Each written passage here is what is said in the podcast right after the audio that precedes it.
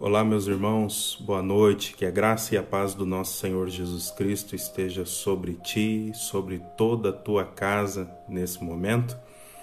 Convido você a reunir a sua família ao redor de uma mesa, abrir a palavra do Senhor comigo nesse momento e juntos meditarmos na palavra do Senhor, juntos orarmos ao nosso Deus, ouvirmos a instrução da parte do Senhor e termos o nosso coração suprido da esperança que procede de Deus nessa noite. Reúna a sua família ao redor da mesa, tire esse momento, 40 minutos, 50 minutos, para juntos nós meditarmos na palavra do Senhor.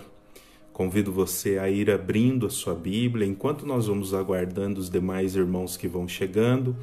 Eu convido você também a ouvir comigo um hino de louvor nesse momento.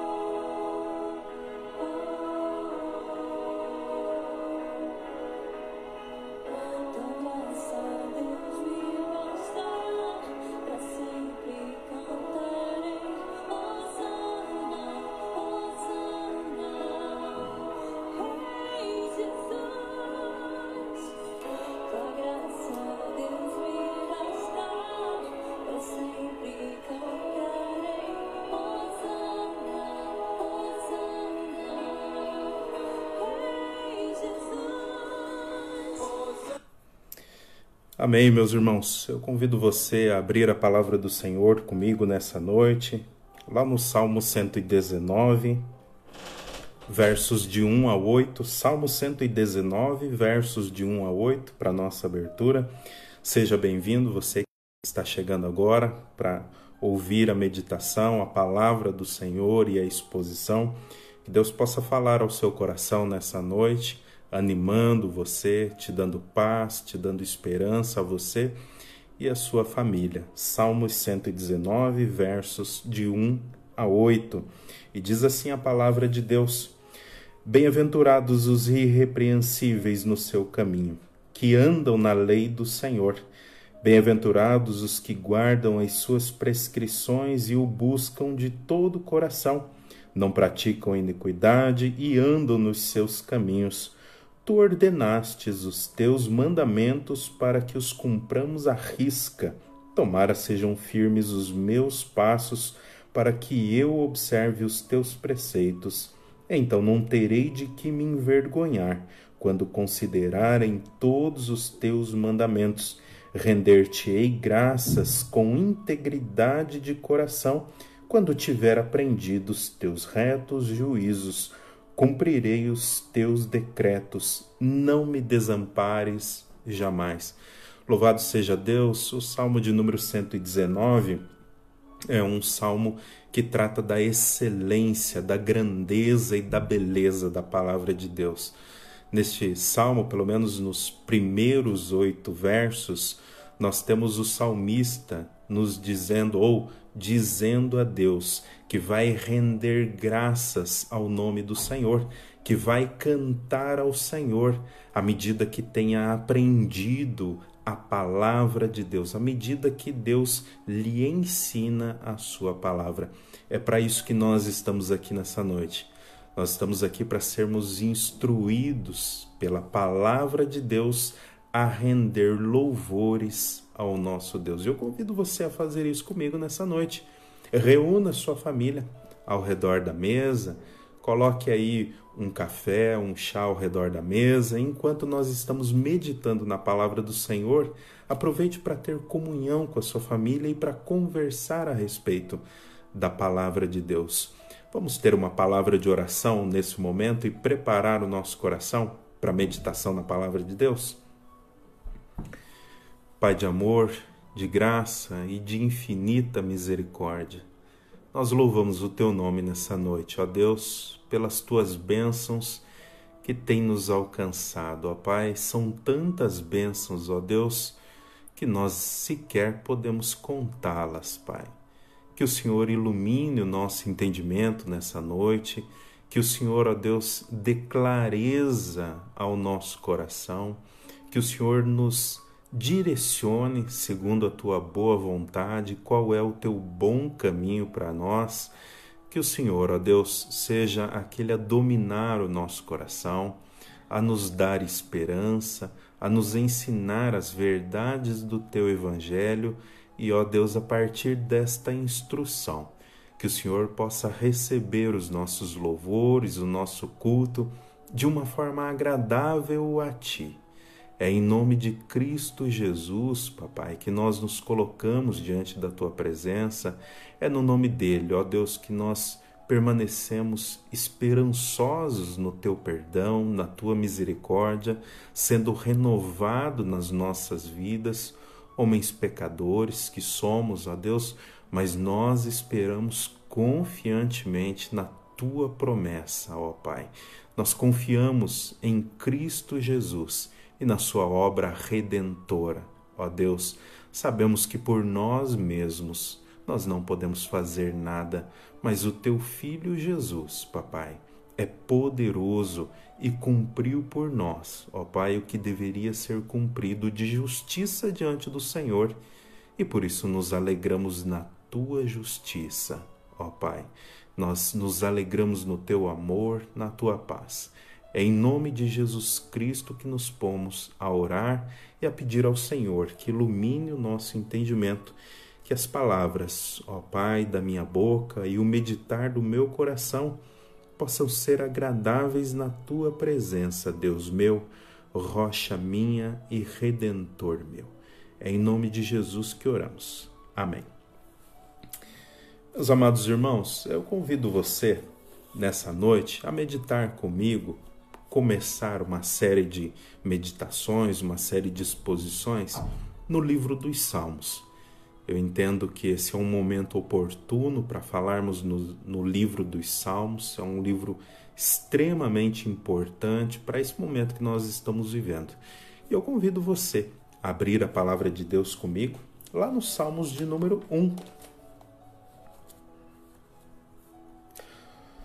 O tema dessa mensagem, nos Salmos de número 1, é o caminho do Evangelho nos Salmos o caminho do Evangelho nos Salmos. Nós temos vivido um tempo bastante complicado dentro das igrejas de Deus, onde muitas vezes não se tem pregado o Evangelho corretamente, muitas vezes não se tem encontrado Cristo na Sagrada Escritura, nas páginas do Antigo Testamento e muitas vezes nas páginas do Novo Testamento e essa é alguma coisa que tem me preocupado bastante nos últimos dois anos, pelo menos. A dificuldade que as pessoas têm tido em localizar o Evangelho, em localizar nosso Senhor Jesus Cristo nas páginas de toda a Sagrada Escritura. Por isso, eu vou empreender esse desafio de começar uma exposição no livro dos Salmos, tendo como centro, como base essa questão. O Evangelho nos Salmos, Cristo no, no, livro dos Salmos, não é? mas também, num segundo momento, aquilo que está gravitando ao redor desse centro é aquilo que nós estamos vivendo hoje, as nossas ansiedades, ah, o excesso de preocupação, é, a nossa tristeza, a nossa angústia e eu acredito que o livro dos Salmos pode falar muito ao meu e ao seu coração. Convido você, abra comigo a palavra do Senhor nos Salmos de número 1 e vamos fazer a exposição dos Salmos de número 1. Diz assim a palavra do Senhor: Bem-aventurado o homem que não anda no conselho dos ímpios, não se detém no caminho dos pecadores, nem se assenta na roda dos escarnecedores. Antes o seu prazer está na lei do Senhor e na sua lei medita dia e noite. Ele é como a árvore plantada junto à corrente de águas que no devido tempo dá o seu fruto e cuja folhagem não murcha, e tudo quanto ele faz será bem-sucedido. Os ímpios não são assim. São, porém, como a palha que o vento dispersa.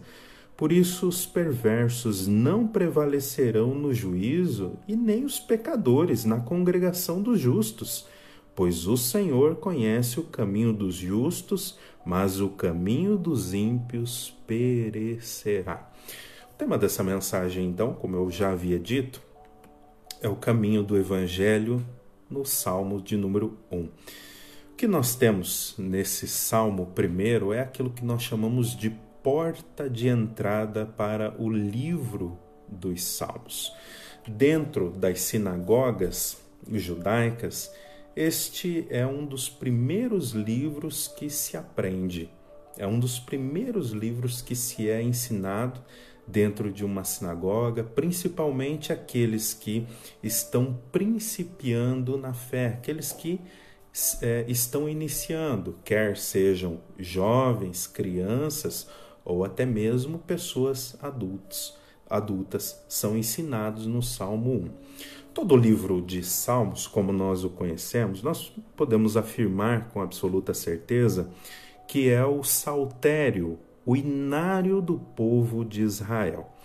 Esse inário, como nós o conhecemos então por livro dos Salmos, a palavrinha que, que, é, significa, que dá significado ao livro dos Salmos é poesia sagrada ou cânticos sagrados da, da, da palavrinha hebraica para Salmos. O livro dos Salmos ele é dividido em cinco grandes grupos. Nós vamos tratar disso à medida que a exposição vai avançando. Então eu digo para vocês, quando nós avançarmos é, para um novo grupo. Mas geralmente os salmos, então, são divididos em cinco grandes grupos e eles fazem uma inferência aos primeiros cinco livros de Moisés, aquilo que nós chamamos de livros da lei, os primeiros cinco livros da Bíblia. Então, é uma tentativa de ser representado pelos cinco grupos no livro de Salmos. Dentro desses cinco grupos maiores, então, nós temos pequenas divisões desses salmos. A composição deles, diferente do que muitos pensam, não é uma composição feita apenas por Davi, mas há pelo menos seis autores diferentes para estes salmos que nós temos. Tem Davi, é verdade, mas tem também Asaf, tem Moisés, tem os filhos de Corá, tem Gedutum e assim por diante, pelo menos seis diferentes. É possível que os Salmos de número 1 seja uma composição do profeta Jeremias, inclusive. Então perceba que são vários autores, não é apenas um autor para o livro dos Salmos. Uh, dentro dessas divisões maiores que eu disse para vocês, nós temos cinco grandes divisões e temos divisões em pequenas porções que talvez indicam é, é, como estes livros eram guardados. Eles eram em rolo e eram então havia uma divisão para localizar estes livros dentro da sinagoga. Então, nós temos aqui, por exemplo, é, salmos de confissão, temos salmos de peregrinação, quando o povo ia subindo até o templo em Jerusalém e iam então cantando. Nós temos aquilo que nós chamamos de salmos imprecatórios, é um dos salmos mais difíceis de se interpretar dentro do grupo dos salmos, porque o salmista clama a Deus por justiça e juízo pela destruição dos seus inimigos nós temos também salmos reais, que geralmente são classificados como salmos messiânicos. Então nós temos uma série de pequenas divisões desses dentro desses grandes grupos de cinco grupos. O salmo de número primeiro, como eu disse a vocês, então, ele é uma porta de entrada para todos os demais salmos. E para mim aqui nesse salmo primeiro, o evangelho de Deus ele está muito claro. Nós podemos sintetizar este salmo primeiro em uma imagem que tem dois caminhos. Pense em uma imagem que tem dois caminhos. O primeiro é o caminho do Evangelho, é o caminho de Deus, é o caminho da bênção, é o caminho da bem-aventurança, é também o caminho estreito, é verdade, é o caminho de poucas pessoas.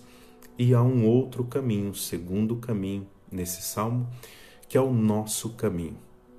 É o meu e o seu caminho.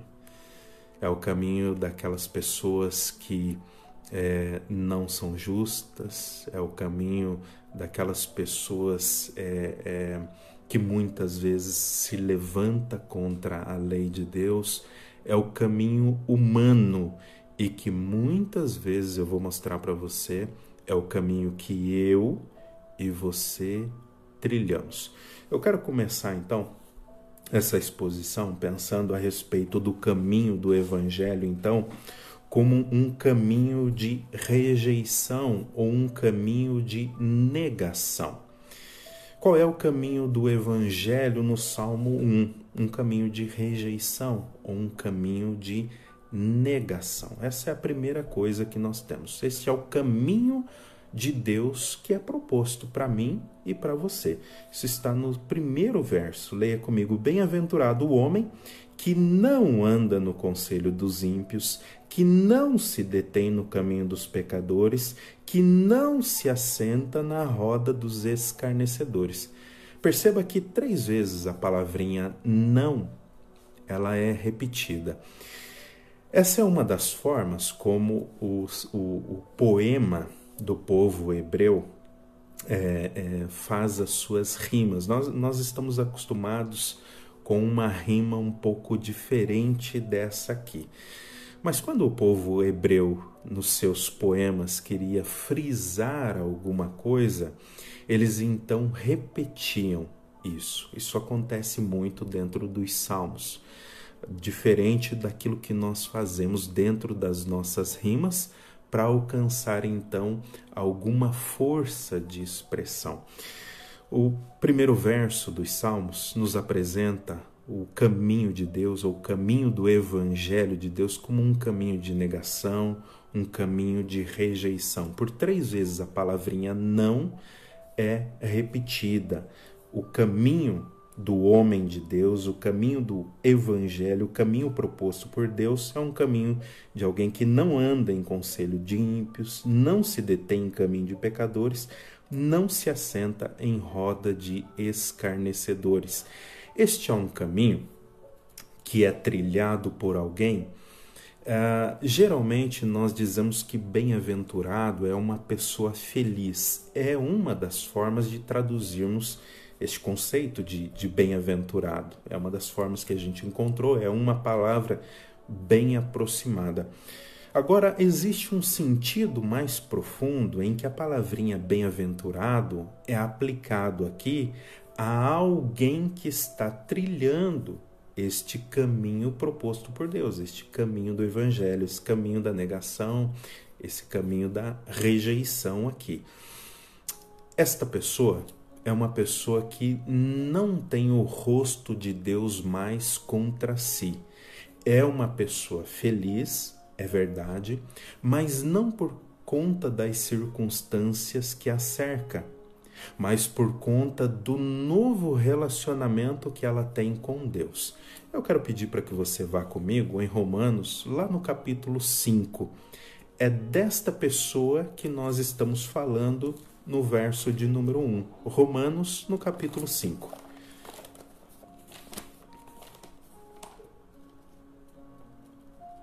Olha só o que diz Romanos no capítulo 5. A partir do verso de número 1. Justificados, pois, mediante a fé, temos paz com Deus, por meio de nosso Senhor Jesus Cristo por intermédio de quem obtivemos igualmente acesso pela fé a esta graça na qual nós estamos firmes e nos gloriamos na esperança da glória de Deus. Esta pessoa que está trilhando o caminho do Evangelho não é uma pessoa comum. Ela não é uma pessoa como todas as outras pessoas. Ela é uma pessoa que, neste momento, tem paz com Deus e é por isso que ela é feliz. Este é o resultado da felicidade dela. Ela tem paz com Deus. Romanos 5, se você continuar a leitura, você vai perceber bem isso, que essa pessoa tem paz com Deus, ela tem as suas esperanças então renovadas. Nosso Senhor Jesus Cristo fala a respeito deste caminho de rejeição ou este caminho de negação no evangelho. Nosso Senhor Jesus Cristo diz assim: Todo aquele que quiser ser meu discípulo, todo aquele que quiser me seguir, negue-se a si mesmo, tome a cada dia sua cruz e me siga. Porque aquele que quiser salvar a própria vida, este vai perdê-la. Mas aquele que perder a sua vida por minha causa, por causa do Evangelho, este vai encontrá-la. Perceba como o caminho proposto pelo Salmo 1 é o mesmo caminho proposto por nosso Senhor Jesus Cristo nos Evangelhos. É um caminho de rejeição, é um caminho é, de negação. Perceba isso. Com certeza, nosso Senhor Jesus Cristo, quando criança, ia durante os sábados na sinagoga e tinha contato com o Salmo de número 1. E a sua visão, né, aquilo que ele passa para nós em todos os evangelhos, é uma visão que está conformada com as escrituras do Antigo Testamento.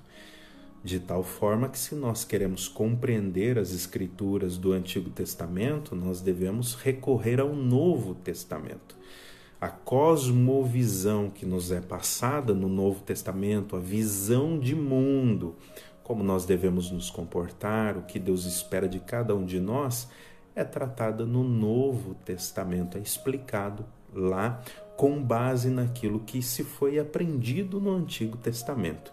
Então, o caminho do Evangelho, o caminho proposto por Deus, é um caminho de rejeição, é um caminho de negação. Este é o verdadeiro Evangelho. É um caminho onde nós negamos a nós mesmos, é um caminho onde nós negamos a nossa justiça e é um caminho onde nós devemos nos agarrar em Deus. Numa síntese do Evangelho, é o que nós temos. Nosso Senhor Jesus Cristo, você bem sabe, ele abre o Evangelho de Mateus, mais precisamente lá no capítulo 5, e a partir do versículo 3, ele repete várias vezes a palavrinha bem-aventurado. Bem-aventurado. Nosso Senhor Jesus Cristo está tratando naquele momento de alguém que não tem mais o rosto de Deus contra si. Está tratando de alguém que está trilhando o caminho do Evangelho. Uma segunda marca do Evangelho no Salmo de número 1 é a sujeição ou a submissão. Isso está nos versículos 2 e 3. 2, mais especificamente, 2.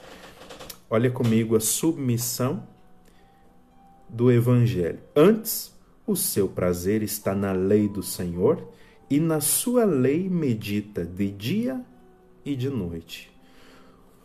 O que nós temos aqui, agora, juntando os versos 1 e o verso 2, é uma espécie de contraste entre alguém que está no caminho do Evangelho e alguém que está fora do caminho do Evangelho.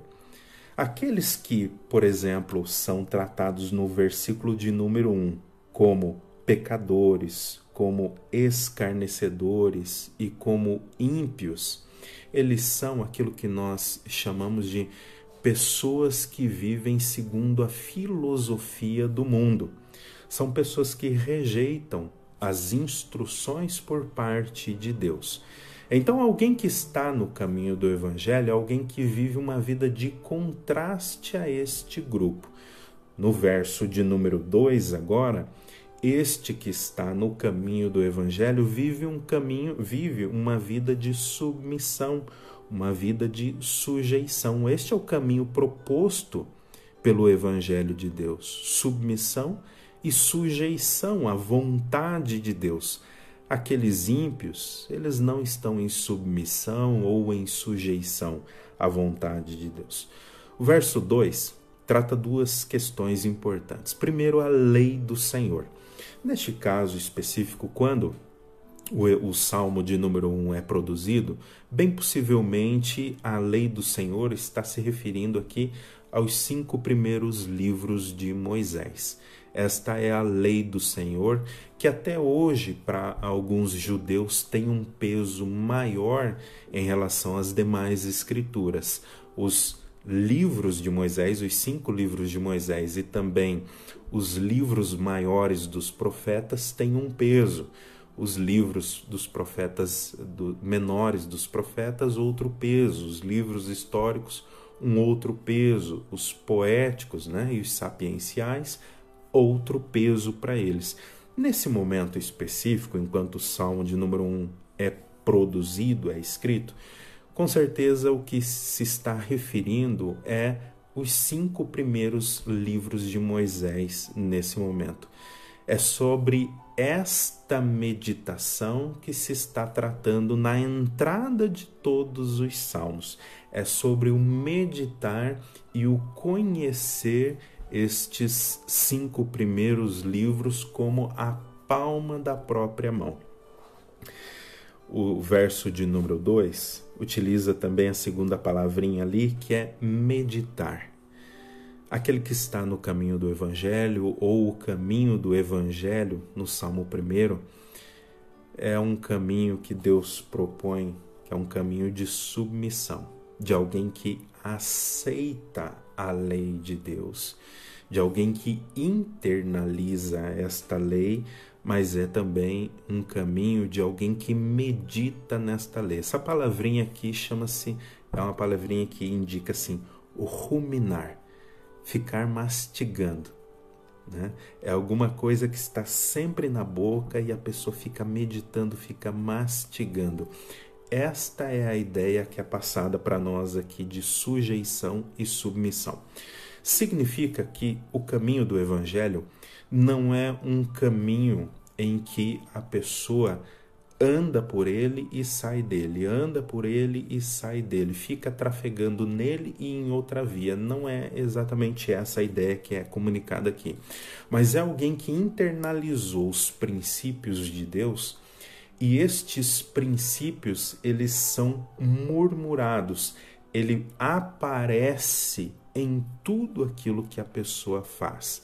Ele está diante dos olhos da pessoa, na testa, nas mãos, em tudo aquilo que a pessoa vai fazer e que a pessoa vai se envolver, estes princípios divinos dados da parte de Deus, eles são colocados em prática. Muitas vezes nós olhamos para esta palavrinha meditar e pensamos que é alguém que não faz mais nada da vida e fica só lendo Bíblia. Não é esta a imagem, mas é alguém que internaliza aquilo que conhece e depois aquilo que conhece da parte de Deus começa a ser colocado então em prática em tudo aquilo que a pessoa faz no relacionamento no trabalho, relacionamento com os filhos, no casamento, no relacionamento com os pais, enfim, tudo aquilo que a pessoa faz, você consegue ver lampejos da lei de Deus aflorando através daquela pessoa. Então, esta é a imagem que nós temos aqui do caminho do evangelho, do caminho proposto por Deus.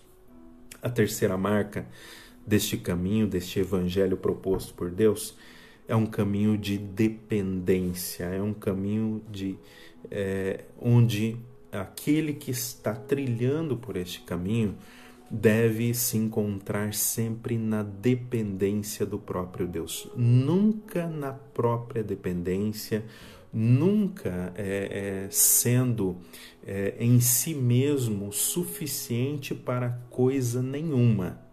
Perceba que este é o caminho do Evangelho também.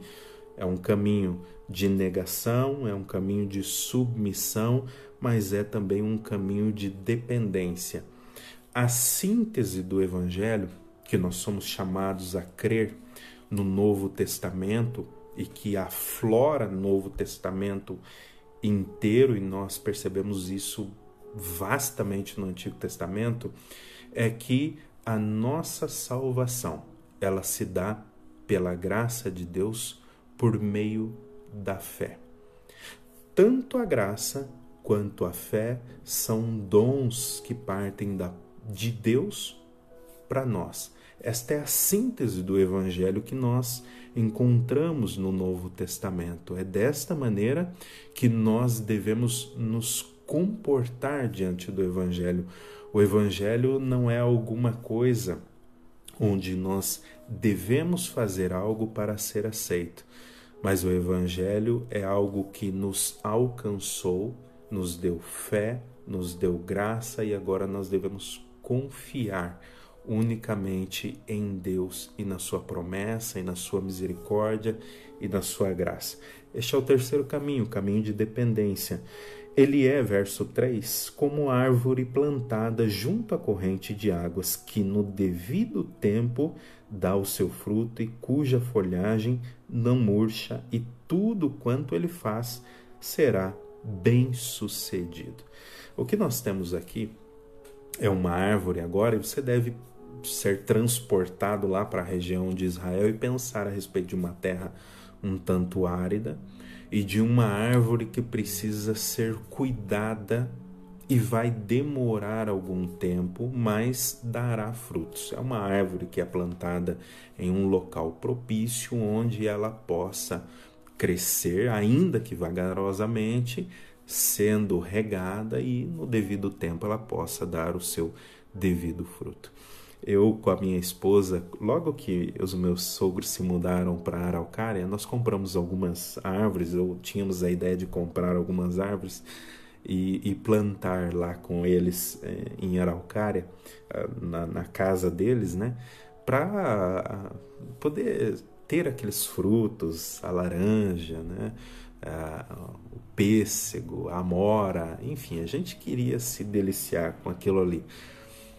À medida que o tempo foi passando, então nós percebemos que aquelas árvores plantadas ali, elas demoravam bastante tempo para dar o fruto. Então a minha família brincava comigo: oh, essas árvores aí elas não dão fruto, porque todas as vezes que você vem aqui, você fica olhando para elas e assim vai ficar cada vez mais demorado, deixa elas em paz, não é?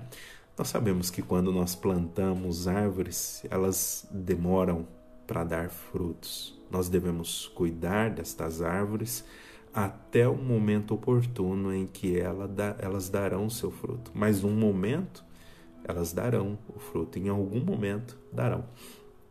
Neste caso aqui, quem cuida desta árvore que foi plantada ou que foi transplantada é o próprio Deus. E aqui nós temos uma figura que aponta essa corrente de águas é uma figura que aponta para o próprio Deus, enquanto ele alimenta o seu povo, que é esta árvore. Esta árvore nós podemos ter ela como uma imagem do povo de Deus, uma imagem da igreja, e este rio que rega esta árvore é o próprio Deus. É Ele quem planta, é Ele quem alimenta, é Ele quem cuida. É por isso que nós dizemos que o caminho do Evangelho de Deus, então, nos Salmos, é um caminho de dependência, mas é também um caminho de frutificação. Nosso Senhor Jesus Cristo nos diz no Novo Testamento que toda árvore que não foi plantada pelo Pai, esta será arrancada e jogada fora porque estas árvores elas não produzem frutos. Elas não produzem frutos. Então é alguma coisa que é arrancada e jogada fora. Mas toda árvore que é plantada por Deus, esta no tempo certo, segundo a vontade de Deus, essa produzirá frutos. Isso significa que alguém verdadeiramente convertido, ainda que demore anos, em algum momento, haverá de produzir frutos para a glória de Deus. O que nós começamos agora a trilhar, dos versos 4 ao verso 6, é o segundo caminho agora. O primeiro é o caminho de Deus, um caminho de negação, um caminho de rejeição, um caminho de submissão, de sujeição à vontade de Deus, um caminho de dependência, mas também um caminho de frutificação. O outro caminho agora, que geralmente é o caminho pelo qual nós trafegamos por ele, que é o caminho ímpio, que não é o caminho do Evangelho, que não é o caminho da vontade de Deus, é o caminho dos homens. Este é um caminho mau, retratado nos versos de 4 a 6. A primeira marca deste caminho é que ele é um caminho de fragilidade, ele é um caminho de fraqueza. Esta é a principal marca do caminho dos homens. Fraqueza, fragilidade, temporaridade. Perceba como isso é tratado a partir do verso 4. Os ímpios não são assim. Os ímpios não são assim como? Como é que os ímpios não são? Bom, os ímpios não têm o seu prazer na lei do Senhor. Os ímpios não têm a sua visão moldada pela palavra do Senhor. Os ímpios não têm uma submissão à vontade e à palavra do Senhor. Os ímpios não têm uma dependência dependência divina, eles não têm uma frutificação. Os ímpios não são firmes como a igreja ou como uma árvore plantada pelo próprio Senhor. Eles são, porém, como palha que o vento dispersa. O tratamento aqui agora é a partir da palha do, formada pelo trigo. alguma coisa que você não consegue utilizar nem para alimentar os animais. Com alguma frequência, essa palha ela era colocada para que os animais pudessem então deitar por cima, mas ela também não servia para alimento. Em outros momentos, esta mesma palha era muito utilizada então para ser queimada, jogava-se no fogo então e servia para aumentar o fogo. É esta imagem agora que está aqui no contraste entre a vida do evangelho e a vida dos seres humanos, do, dos homens, né? A via do evangelho e a via humana, a via de Deus e a nossa via, a via dos, dos, dos homens, então. É uma via de fragilidade, é uma via de fraqueza, não é uma via que se sustenta porque nós mesmos não conseguimos nos autossustentar. Eu e cada um de vocês que está aí me assistindo, quer você seja um crente em Cristo Jesus, quer não, cada um de nós depende da bondade e da generosidade de Deus para nos mantermos vivos. É a sua graça geral e abundante sobre todos os seres humanos que mantém crentes em Cristo e os não crentes em Cristo vivos. Há um caminho aqui, meus amados irmãos, em que todos nós experimentamos desta fragilidade, experimentamos da, daquilo que Deus nos mostra como um caminho de homens, um caminho que não se sustenta, um caminho que não é firme. Até mesmo os ímpios, ainda que não reconheçam, depende da, do próprio Deus para permanecerem vivos. Terceira mar, segunda marca aqui do caminho dos homens é uma marca então de perdição e de condenação. Se por um lado é uma marca de fraqueza, por outro é uma marca de condenação e de perdição. Isso é tratado a partir dos versos 5 até o verso 6. Este é o caminho dos homens, um caminho de fragilidade, um caminho de fraqueza, um caminho de perdição um caminho de condenação. Este é o segundo caminho com as suas marcas, versos 5 e 6. Por isso os perversos não prevalecerão no juízo, nem os pecadores na congregação dos justos, pois o Senhor conhece o caminho dos justos, mas o caminho dos ímpios perecerá.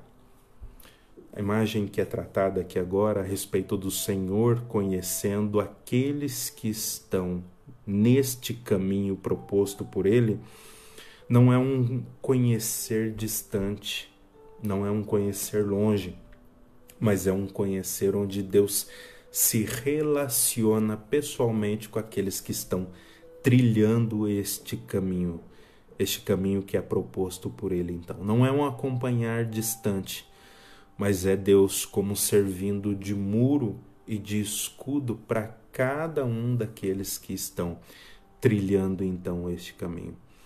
Eu gostaria de pensar com vocês, neste momento, a respeito deste caminho do Evangelho, então, em algumas aplicações práticas para a nossa vida cotidiana. Muitas vezes, eu e vocês, nós não estamos trilhando, caminhando por este caminho do Evangelho proposto por Deus no Salmo 1 com alguma frequência, nós saímos desse caminho e pulamos para o outro caminho. Quando? Às vezes nós não nos demoramos no caminho de pessoas zombadoras, ou a palavrinha aqui, de pessoas imitadoras do mal.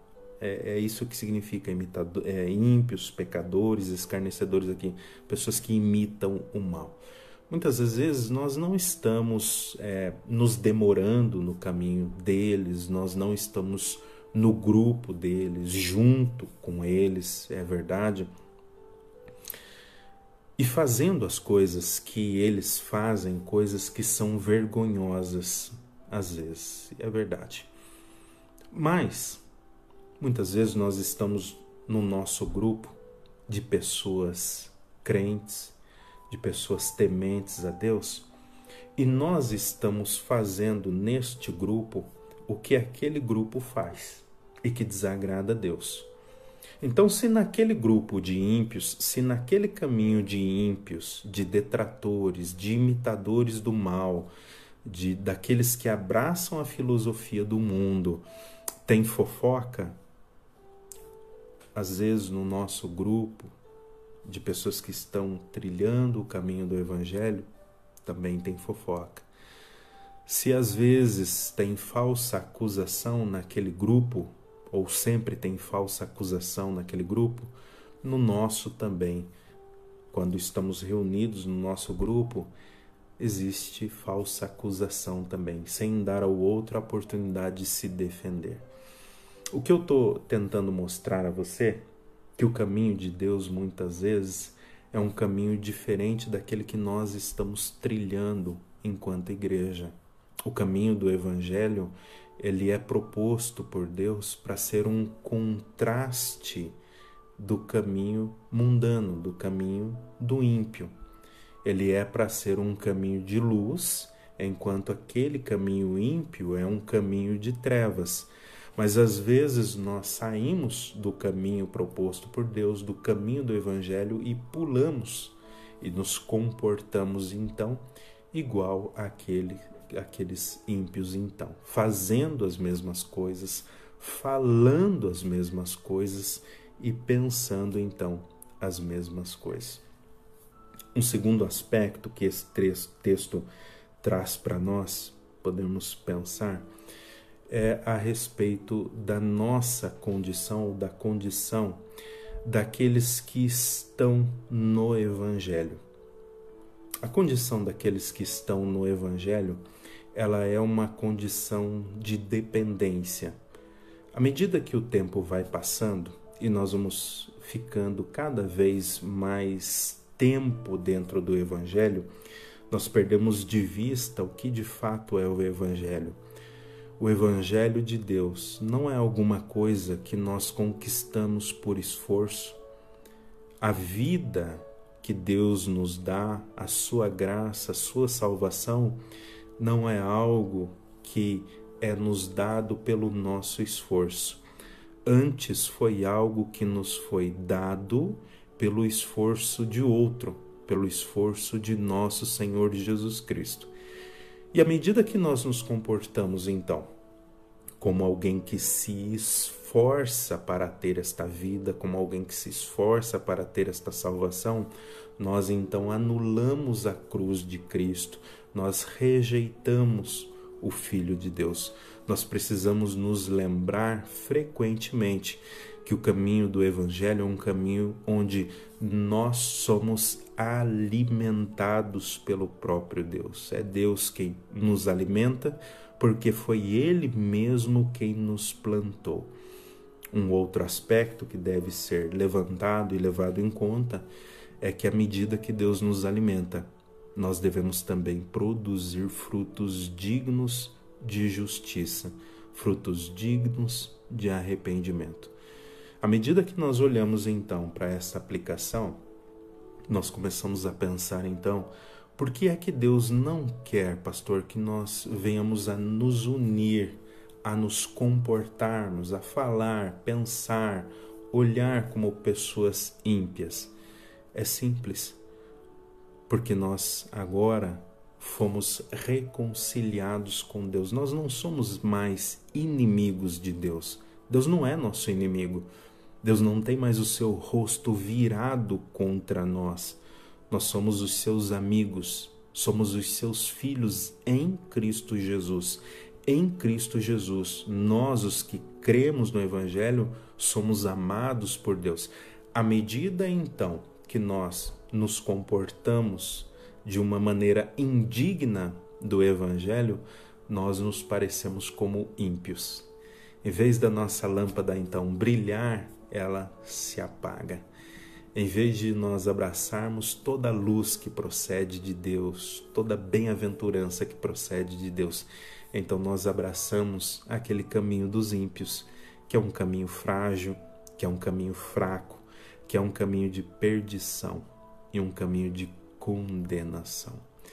A minha oração, amado irmão e amada irmã, é que você possa ver junto comigo claramente a mensagem do Evangelho já no Salmo de número 1, o caminho proposto por Deus e o caminho dos homens, o caminho que Deus espera que nós andemos e o caminho que muitas vezes eu e você construímos ou o caminho que neste momento nós estamos.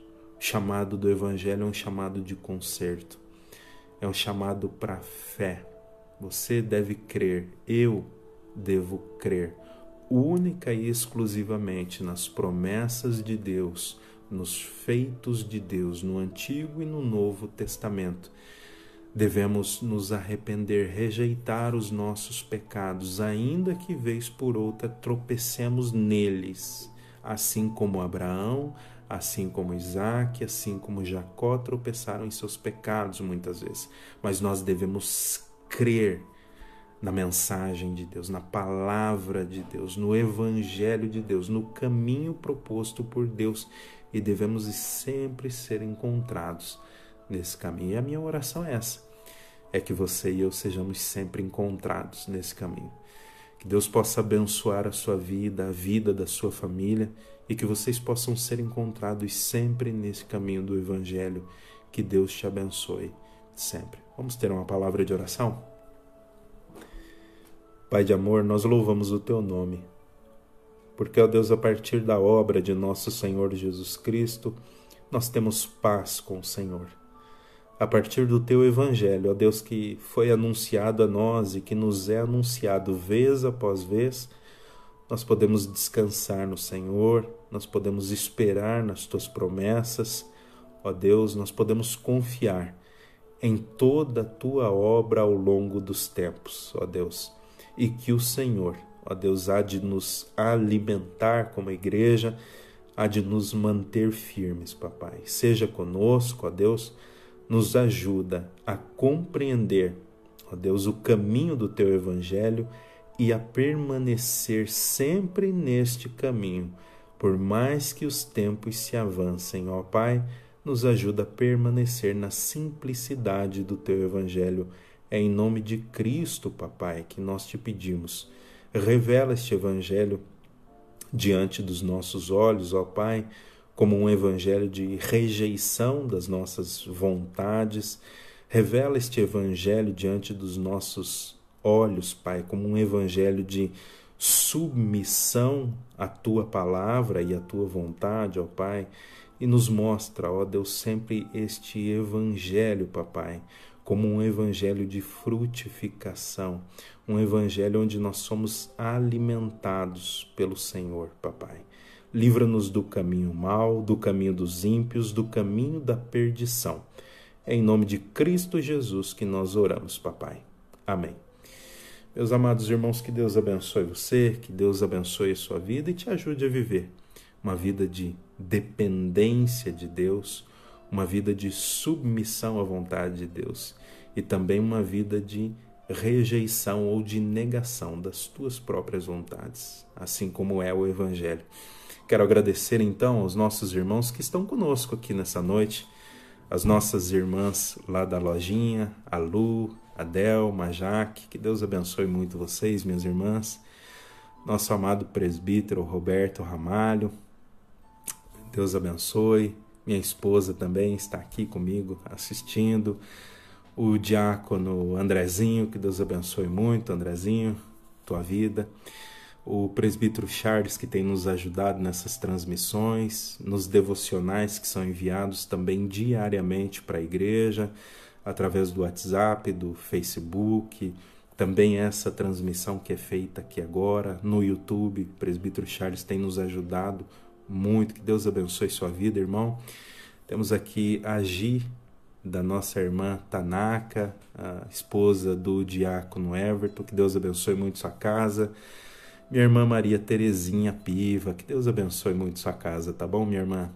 E eu vou contar aqui o segredo, viu? Os abacates ainda estão amadurecendo, mas o feijão a gente já comeu quase tudo. E pensa num feijão bom, tá bom? Tá uma delícia. Nossa irmã Juliana Cristina, que Deus te abençoe, viu, irmã Ju? Abençoe a tua casa, o teu marido, o teu filho, tá bom? Minha irmã Débora, junto com o nosso irmão Rei, que estão sempre em oração por nós, né? Estão sempre em oração pelos nossos doentes. Que Deus abençoe muito a sua casa. Vocês possam continuar nos ajudando em oração nesse momento, minha irmã. Claudinei, Deus te abençoe, viu, Claudinei? Você é uma benção na vida da nossa igreja. Um jovem sério. Que Deus cuide sempre de você, tá bom, meu irmão?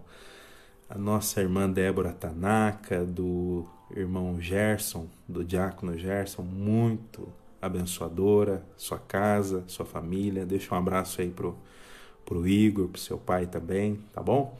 Um abraço a vocês, Débora. Dona Inês, do nosso diácono, irmão João, a benção, irmão João, e a dona Inês também. Fiquem firmes, amados. Deus é com vocês. Deus sempre possa abençoar a casa de vocês. Deixa um abraço aí pro Barba também, tá bom?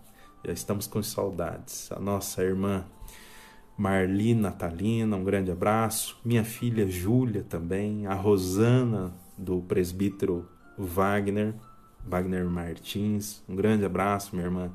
Saudade já de vocês, da família de vocês. Espero que vocês estejam bem. William, meu irmão, um abraço para você, para mim, para sua filhinha, tá bom? Fiquem firmes aí, que Deus abençoe muito vocês. Minha irmã Maria Terezinha Piva aqui de novo aparecendo. Ademir, um grande abraço para você, viu, Ademir? Diego Gonçalves, meu amado irmão Diego Gonçalves, sua esposa Regi, seu filho Vitor, grande abraço para vocês também, amado. Espero que a palavra tenha sido abençoadora para vocês. Minha tia Deja, tia da, da minha esposa Andréia, ô oh, tia Deja, um grande abraço, viu, tia? Estamos com saudade já de vocês, viu? Fiquem na paz de Deus, que a paz do nosso Senhor seja sobre a tua casa, tá bom? o Diego e a Andressa, lá de São Mateus. Já tô com saudade de vocês, tô com saudade de você, Diego, da Andressa. Tô com saudade aí do pastor Hernani também, tô com saudade aí do seu João, dos demais irmãos aí, nosso irmão Carecão. gosto muito de vocês, viu? Que Deus abençoe muito a casa de vocês.